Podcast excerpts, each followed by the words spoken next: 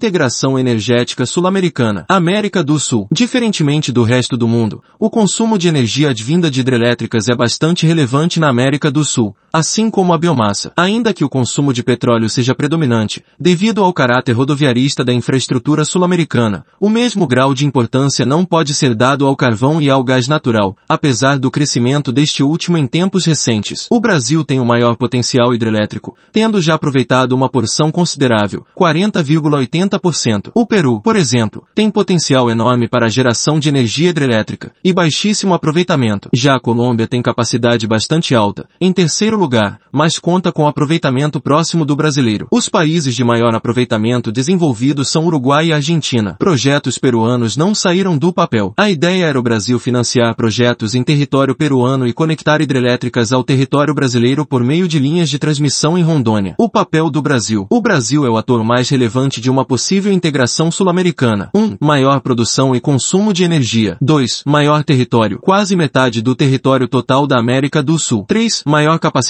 técnica de construção e de financiamento. Brasil e Argentina são os maiores importadores de energia. Paraguai e Bolívia são os maiores exportadores de energia. Vantagens e desvantagens da integração energética. Vantagens. Potencial de complementariedade. Sazonalidade. Pode ser uma vantagem para o Brasil, uma vez que a maior parte da energia produzida no país vem de hidrelétricas, dependentes de chuva. De maneira geral, a técnica do fio d'água, utilizada para alagar áreas menores, aumentar a eficiência e diminuir os impactos ambientais, torna a produção ainda mais dependente do aumento de vazão dos rios decorrente das chuvas. Ser integrado energeticamente com os vizinhos pode ser uma boa alternativa para o Brasil. Nesse sentido, no gráfico, vê-se a precipitação da Ciudad Bolívar, onde está localizada a hidrelétrica Guri, que atualmente fornece energia para Boa Vista. Nota-se que seu período de maiores chuvas se concentra em junho, julho e agosto, com precipitação relevante também em maio, agosto, setembro e outubro. Trata-se de uma complementariedade quase que perfeita com a precipitação de Tucuruí, no gráfico abaixo, que tem suas chuvas concentradas em janeiro, fevereiro, março e abril. Cuidado! A usina de Tucuruí é de primeira geração, de modo que o regime de chuvas não afeta tanto sua capacidade de energia como as hidrelétricas de segunda geração. Potencialidade inexplorada. A Bolívia tem produção relevante de gás natural e baixo consumo de energia, estando próxima da região central do Brasil. O mesmo ocorre com o Uruguai, por exemplo, que tem potencial eólico. Ao mesmo tempo, o potencial hidrelétrico da bacia do Paraná já foi bastante explorado, necessitando a região sudeste e sul de quantidades enormes de energia. Desvantagens. Compartilhamento da soberania. Instabilidades políticas. A América Latina, região marcada cronicamente por instabilidades políticas, pode causar empecilhos futuros ao país. Estado atual da integração. Argentina, Garabi e Segunda, Uruguaiana são linhas de transmissão atravessando a fronteira entre os dois países. Há projeto para construir uma hidrelétrica binacional. Garabi. Venezuela, linha de transmissão Boa Vista Boa Vista é a única capital brasileira não conectada ao SIM, Sistema Interligado Nacional, sendo abastecida pela hidrelétrica venezuelana de Guri. Uruguai, linha de transmissão Rivera operando e São Carlos em estudo. Paraguai, Foz do Iguaçu, linha de transmissão Itaipu, hidrelétrica binacional. Peru, projetos em estudo. As usinas de Santo Antônio e Giral já estão conectadas com o centro-oeste e o sudeste por meio de linhas de transmissão. E a Ciretá é uma hidrelétrica binacional Argentina-Paraguai no Rio Paraná. Obras iniciaram em 1983 e só terminaram completamente em 2011, tendo sua inauguração em 1994. A hidrelétrica binacional de Salto Grande é um empreendimento energético entre a Argentina e o Uruguai, construída entre 1974 e 1979. Perspectivas. Projetos anunciados em diferentes graus de progresso,